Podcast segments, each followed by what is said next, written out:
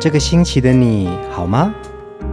周末的晚上，一个人也可以孤单的很嗨。放音乐，来点流行经典听觉。陈永龙、熊汝贤制作主持。我们的相思在风里游走，谁想念谁？都在周末度过，让我们陪你在歌里散心，要记得谢谢自己一下哦。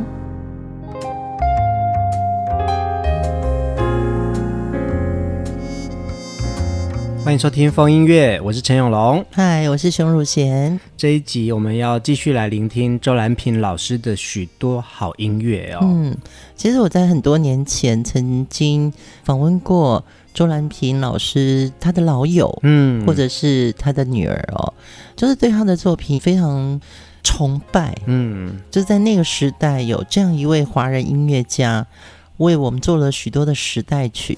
所以那时候真的就写了一个标题，嗯，对，做他的纪录片嘛。我就写说，他站在华人影视歌的音乐舞台上，创造了华语乐坛的经典史诗篇章。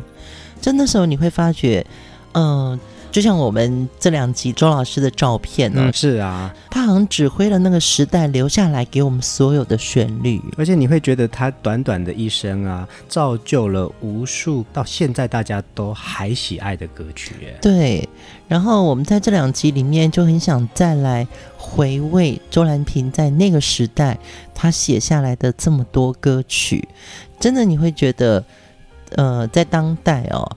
如果我们现在大家都在看这些短视频，短视频里面也有很多音乐嘛，嗯哼哼，都不难听。是啊，可是呢，你好像就是一直在重复的东西的时候，是有点被洗脑，然后你自己的那个对于流行音乐的抒情感会慢慢的被稀释。我不晓得听风音乐的听众朋友，会不会有这种感觉？就是说，听风音乐这个节目，可能不是听我们在聊什么，嗯，而是我们带你听的这些歌里面，你的抒情好像慢慢被拉回来了。讲到呃，现在大家都习惯的短视频啊，其实有很多的时候啊。我们也听到很多旧作品再被大家听见呢，就透过这些短视频啊，可能你以为那是新歌，但是没有想到，哎，对呀，那个是曾经的一首好歌，又被重新看见或听见。对，或者是不同的语言。嗯，对。再讲到我又要提到看《繁花》哦，看到这部戏的时候，你会觉得听到好多不同的粤语歌曲、华语的歌曲，甚至于戏曲哦。嗯哼哼。对，我们都有一种情怀。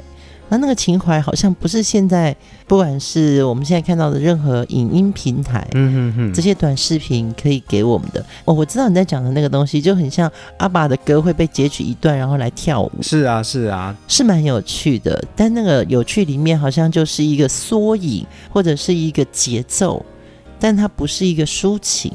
我们在上一集聊到周兰平老师的创作啊，他有很多传统戏曲的因子哦，从地方小调而来的一些创作曲，甚至黄梅调，放在流行歌曲当中。对对对，而且还有很多中乐器。对，就是它是中西融贯，把不同的乐器的特色放在歌曲里面。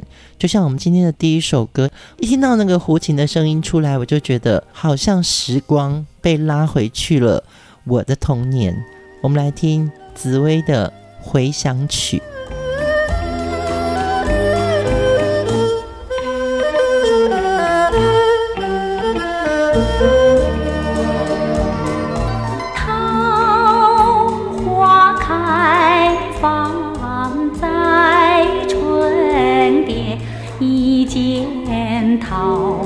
像从前，好像情郎他又回到，他又回到我身边，唱一曲小桃红，红上了我的脸，小桃红，唱一遍呀，使我想起从前。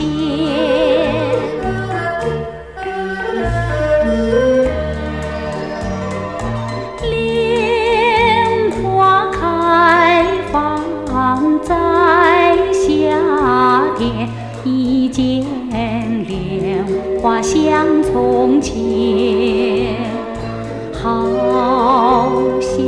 情郎他又回到，他又回到我身边，听一遍采莲曲，出成了冰的脸。采莲曲听一遍呀，使我想起从前。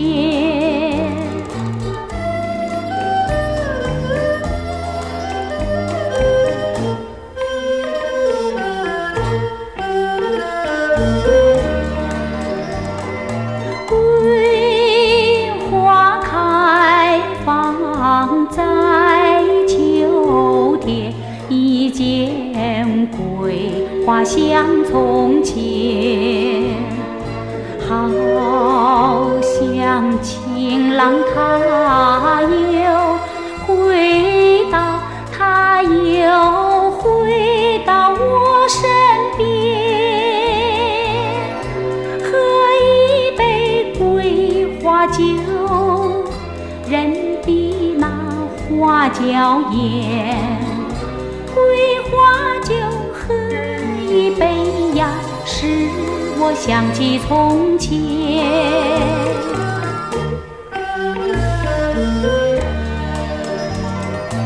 梅花开放在冬天，一见梅花香从前，好像情郎他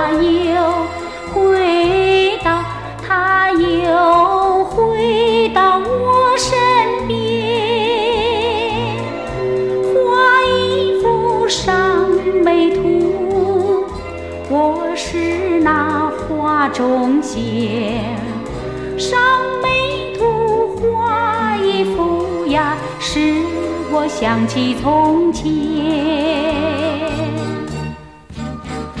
回想曲是一九六二年呢流传的一首华语歌曲哦。周兰平老师他在台湾的五零到六零年代呢，就创造出来一种道地的一种台湾味耶。对，但是它那个又包含了紫薇本身带来他的语系的这个华语腔调，你就会觉得好温润哦。是啊，其实，在《回想曲》这首歌曲里面，刚刚熊姐讲到说，其实它有拉回到某一种情境哦。我还记得啊。呃，曾经有一部纪录片《山有多高》，导演也是在讲他父亲回家的路，然后就放了这一点点的回响曲放在影片当中哦。其实一首歌它可能承载着很多的情感面，对，或者那个旋律，嗯，其实像今年我们过年做的这四集的特别春节节目啊，嗯，我以为上海时期或者是香港时期这些老歌，对我们来说是一种串起来，在过年时候我们有一种。跟家族有关系的联系或回忆哦，嗯嗯嗯、但我真的很感动的是，我们有好多朋友，原来他们还有很多珍藏的照片。是啊，是啊，对，还有很多影像。其实我看了很感动，尤其是葛兰这一集哦，我们有一个粉丝孙颖分享了葛兰阿姨的照片，对，我就觉得说。Oh my god！我从来没有想到，就是说我还有机会能够再看到葛兰阿姨的现况，或者是看到她墙壁上当年的这些预兆。是啊，没错啊。对，真的做这些老歌的专辑，或者我们在今天听到周兰平老师的歌的时候，我就会觉得时代好像就是。不断的涌过来，嗯，所以我们今天也想要再让大家听听不一样的时代曲。周蓝萍老师呢，他的音乐创作的确有很多面向哦。你看哦，他在五六零年代的以很多小调为主的华语歌曲啊，那个时候好像有很多的歌唱比赛啊，无论是回响曲或者是绿岛小夜曲，都是歌唱比赛的指定曲。就知道说，其实有很多人都会觉得说，其实把它带成一种指标性的一种。曲调哎，嗯，接下来的这首歌呢，其实我小时候听的时候，对我那个懵懂的童年呢、啊，真的是一个很大的鼓励，嗯，然后长大了，我才知道说，原来这首歌是印尼民谣，但是是庄奴老师写词，周兰平老师编曲的《出人头地》。那个不像出人头地，说起来简单，做起来不易。那个不愿登峰造极，首先要问一问你自己。哎呦，朋友，你有没有自私自利？哎呦，朋友，你有没有自暴自弃？哎呦，朋友，你有没有尽心尽力？不努力怎会出人头地？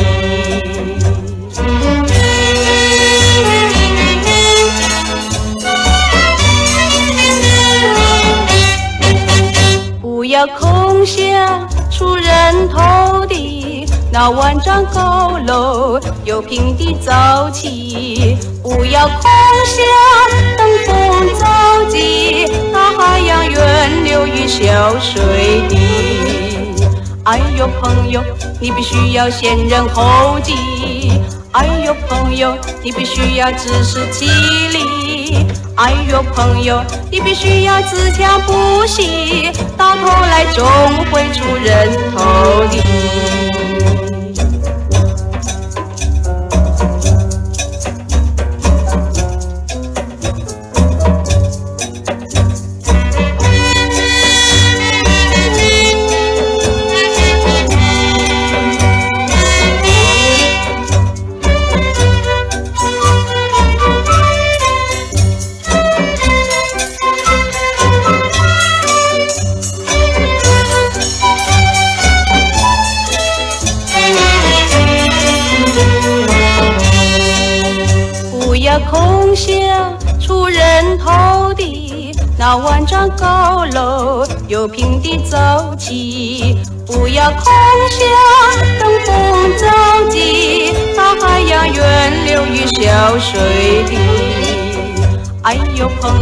你必须要先人后己。哎呦，朋友，你必须要自食其力。哎呦，朋友，你必须要自强不息，到头来总会出人头地。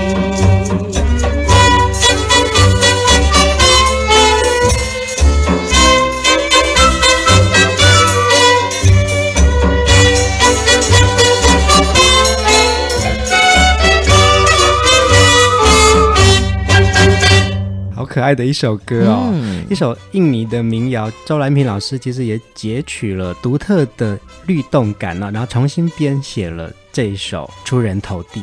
这首歌是一九六二年电影《龙山寺之恋》的插曲。现在看到电影的这个海报啊，当年的这个所谓电影广告，哇，很厉害！我分享在留言区哦。这个还要写说插曲五支，然后是哪五首歌？嗯《出人头地》是其中一首。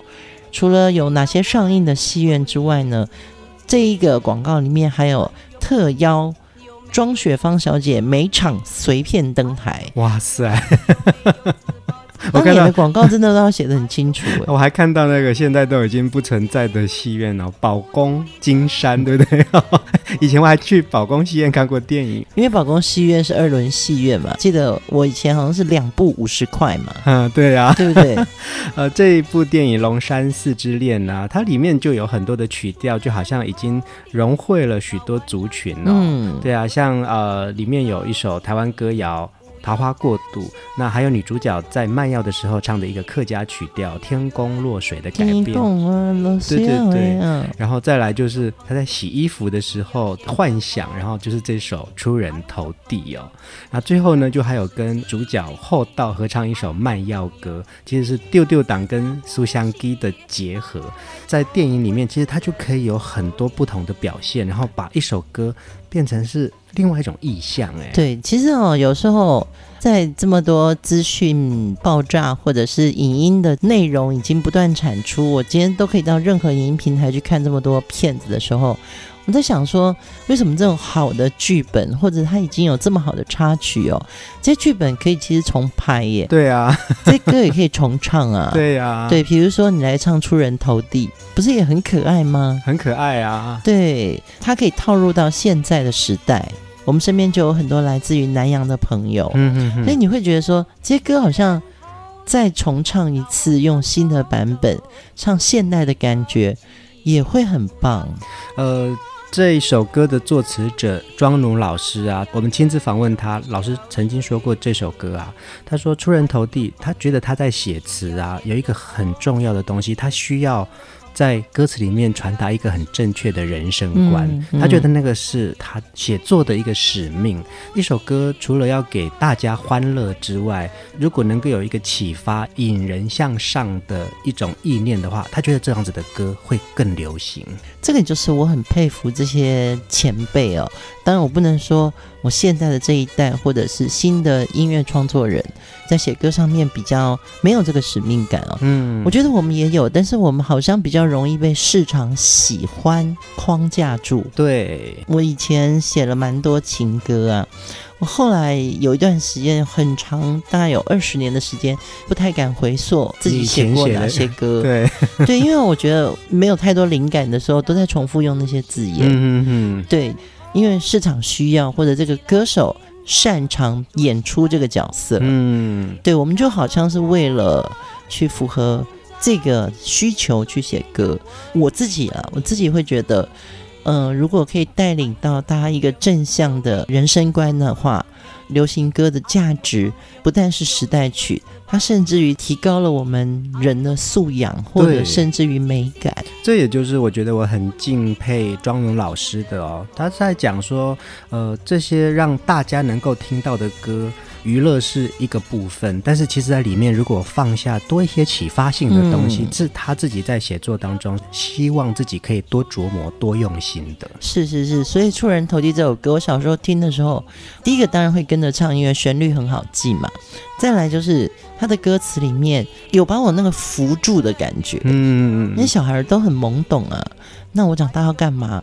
好像你一切都是未知的，嗯。但出人头地就是有一首歌帮你扶住，对，然后撑着你，知道成长过程，不管你经历过的是辛苦还是心疼，或者甚至于是曾经心痛，这些东西有这首歌好像就给你力量了。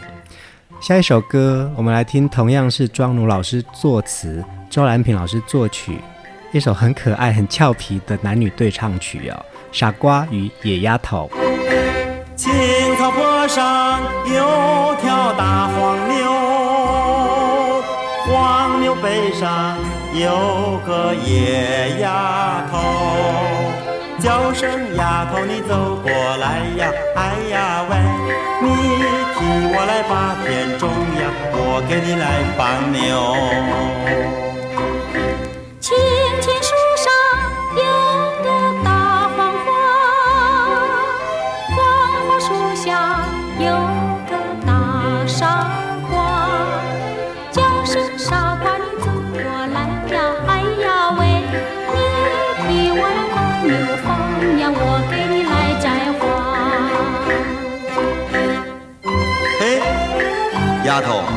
撒什么野？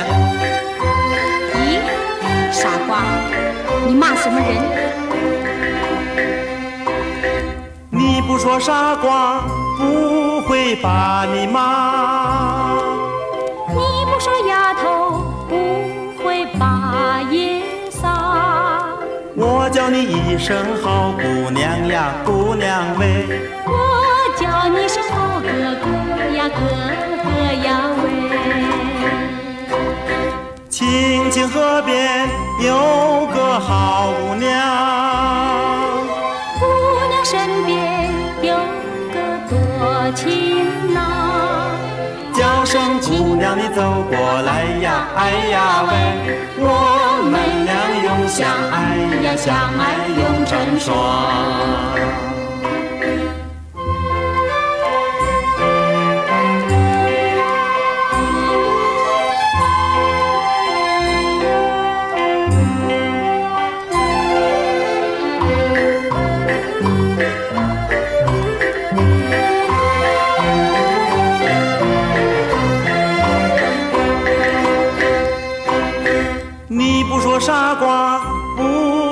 把你骂。你不说丫头不会把野撒。我叫你一声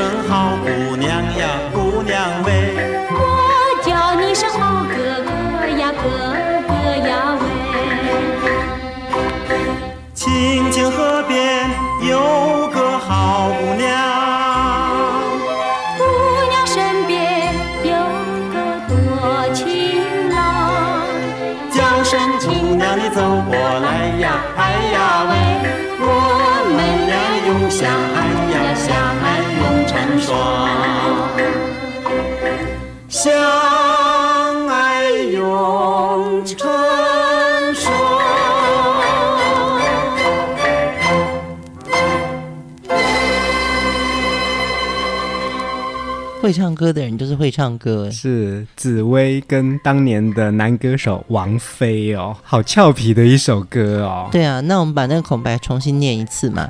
你演那个王菲老师唱的那个男生，我演紫薇那个女生。哎，丫头啊，你撒什么野啊？咦，傻瓜，你骂什么人啊？你不说傻瓜，不会把你骂。你不说我丫头，也不会把野撒。那我叫你一声好姑娘呀，姑娘喂。就是你看会唱歌的人家就是我们，那我们再来做一个比较抒情的版本，不要笑。嗯、好，哎，丫头，你撒什么野啊？咦，傻瓜，你骂什么人啊？你不说傻瓜，我就不会骂你了。你不说我丫头，我不会把野撒。那我就叫你一声好姑娘吧。我就叫你一声好哥哥，哥哥呀喂。喂，好可爱哦！我觉得真的在写歌、唱歌这个艺术里面呢、啊，就是一个口白，你就会知道说，我们平常人不太会讲这些话，嗯，他就把一种挑情语气唱的好美，是啊，不然如果你刚刚觉得我们两个很好笑的话，不然你们自己讲讲看，你们自己念念看啊，对不对？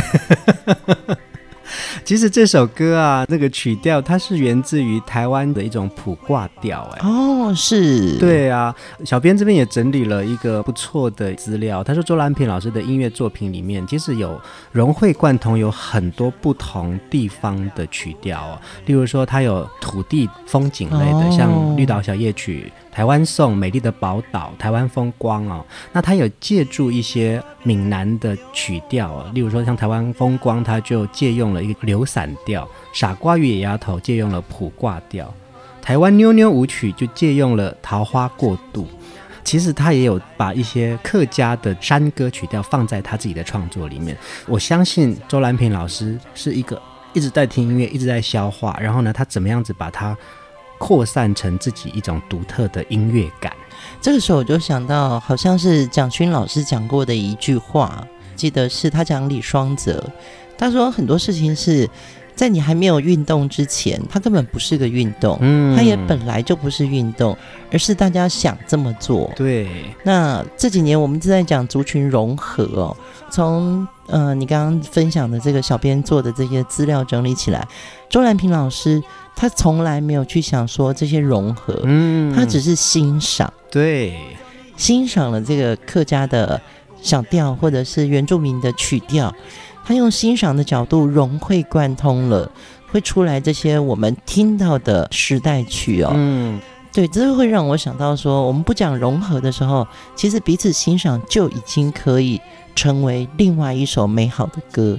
讲到彼此欣赏啊，我这边也可以分享庄奴老师曾经聊过周兰平老师，他说他们两个的情感合作的默契很特别，是他一辈子都很难忘的一种情感哦。他说他们不像是那种一般的打牌喝酒的朋友，而是应该没有时间嘛。对，就是因为其实他们作曲作词是废寝忘食。可是呢，他最喜欢的那个片刻，就是当他写好了一个词，周兰平呢就开始看着词，然后写着曲。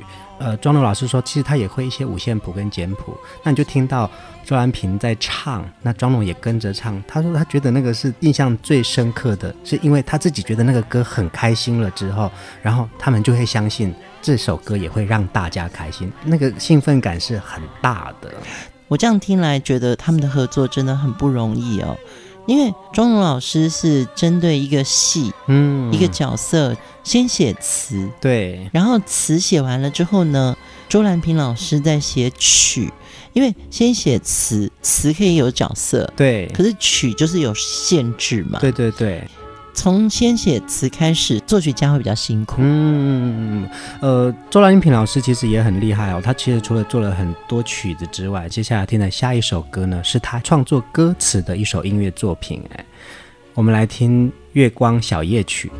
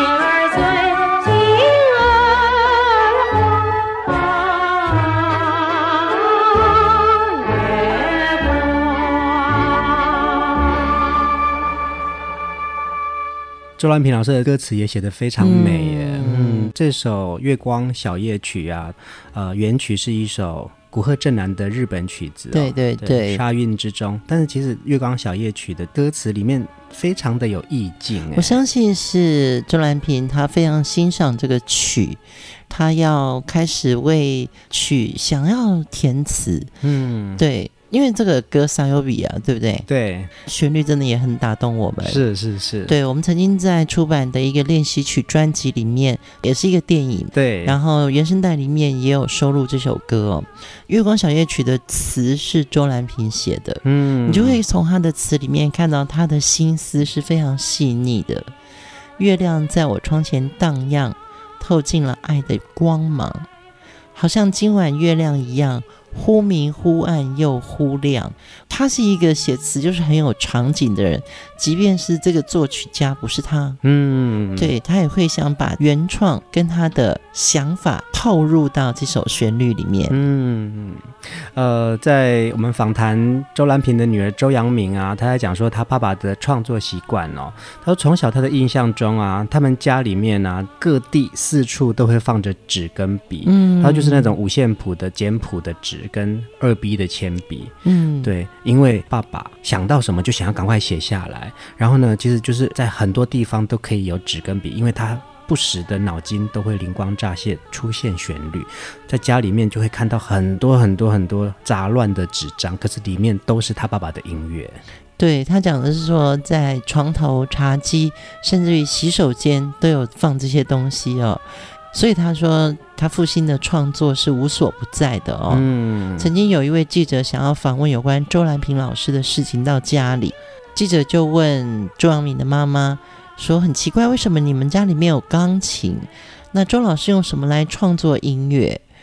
然后杨明就说：“他的妈妈说，他把所有的音符都放在脑海中了，所以很多人也说他是天才型的音乐家。”他可以自己创作他的音乐，而不需要靠乐器，所以他们家里没有钢琴。嗯，对，其实他全部都输入，对，都在他的脑海里面了。对，他已经完全输入了，甚至于哪个乐器负责哪个部分，总谱套谱全部都是在他脑子里面。嗯，对，不需要有钢琴，不需要坐在哪里，给我纸跟笔，我就可以马上把心里面想的旋律写出来了。真的好厉害哦。嗯。下一首歌，我们来听另外一首抒情好歌哦。明知失恋是痛苦的，明知失恋是痛苦，哦，偏又走上失恋路，心上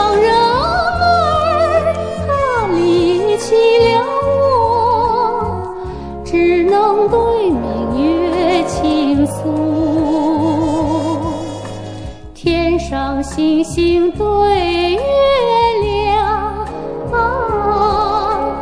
地下情侣配情郎，寂寞人儿，我独自彷徨，何处去找寻情郎？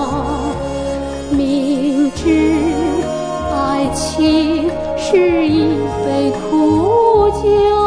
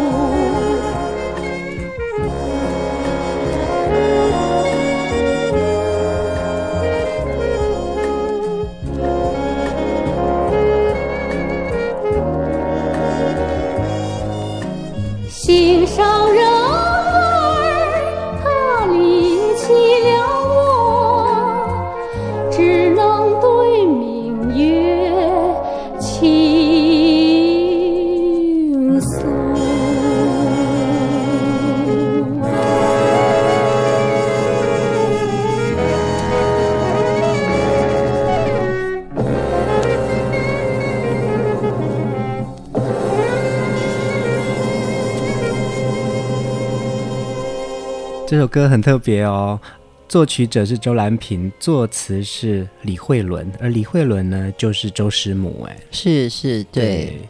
他好像用《绿岛小夜曲》这首歌送给了李慧伦哦，是因为他那个时候很想追她，嗯。周兰平先生曾经在中国广播公司任职这个歌咏指导嘛，那时候兼任了一些学校的声乐教师，而且他爱上了当时才高二的学生李慧伦，苦追三个月之后呢，他觉得要把这个倾慕之情谱出来，嗯、哼哼所以就写了《绿岛小夜曲》哦，送给李慧伦女士。那也后来他们也成为夫妻，结为连理。嗯，所以这也是一段周兰平对爱情最好的一个追求的方式，最好的告白方式吧。所以你看到一首歌的意境啊，你看我们熟悉的《绿岛小夜曲》，好像在描述了一个。土地的情怀，是是是，其实他可能在心里面，它是一首默默想要追求的情歌。哎，对，嗯，对，我相信啊，一首歌啊，它可以给你很多不同的情怀。可能在某个片刻，它会是一个大地情怀；可是，在某个时候，它会是你一种小小的心里的抒情。对，所以他在歌里面就有一句歌词，感叹爱人面对追求的时候，他会说：“你为什么还是默默无语？”嗯，对，终于打动了家人的芳心。周兰平的创作啊。可以感受得到，其实他是心思很细腻，而且去很细微的去观察周遭的人跟情感的耶。嗯，所以他的创作里面呢、啊，为什么会流传到现在，大家都这么喜爱？就是我觉得他对人的一种情感是很细心雕琢的。从歌里面，我们找到有一种我们共通的一种。好像需要的养分，嗯，那从周兰平的歌里面也好，或者我们刚刚讲到的访问过的庄奴老师，其实，在他们那一代，对音乐其实是非常有理想抱负的，嗯，那当然也就是穷尽毕生之力做了这么多好歌。那曾经庄奴老师也说啊，一九六三年。那个时候，周兰平不是被挖角去香港的邵氏公司吗？他还在犹豫，对不对？对，他说有一天周兰平骑着脚踏车去找庄奴哦，那身上就斜着背一个包包来找他聊天。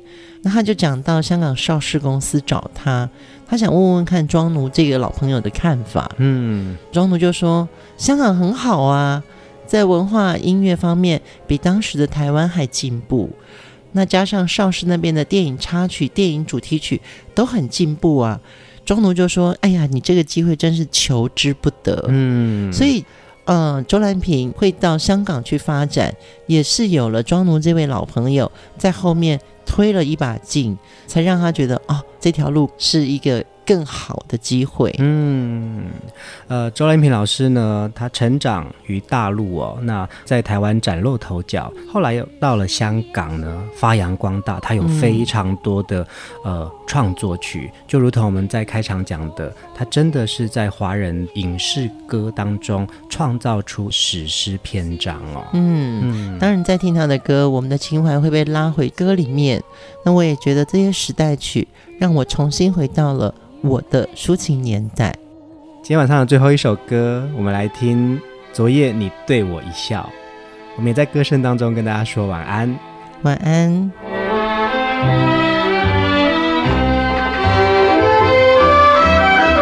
昨夜你对我一笑。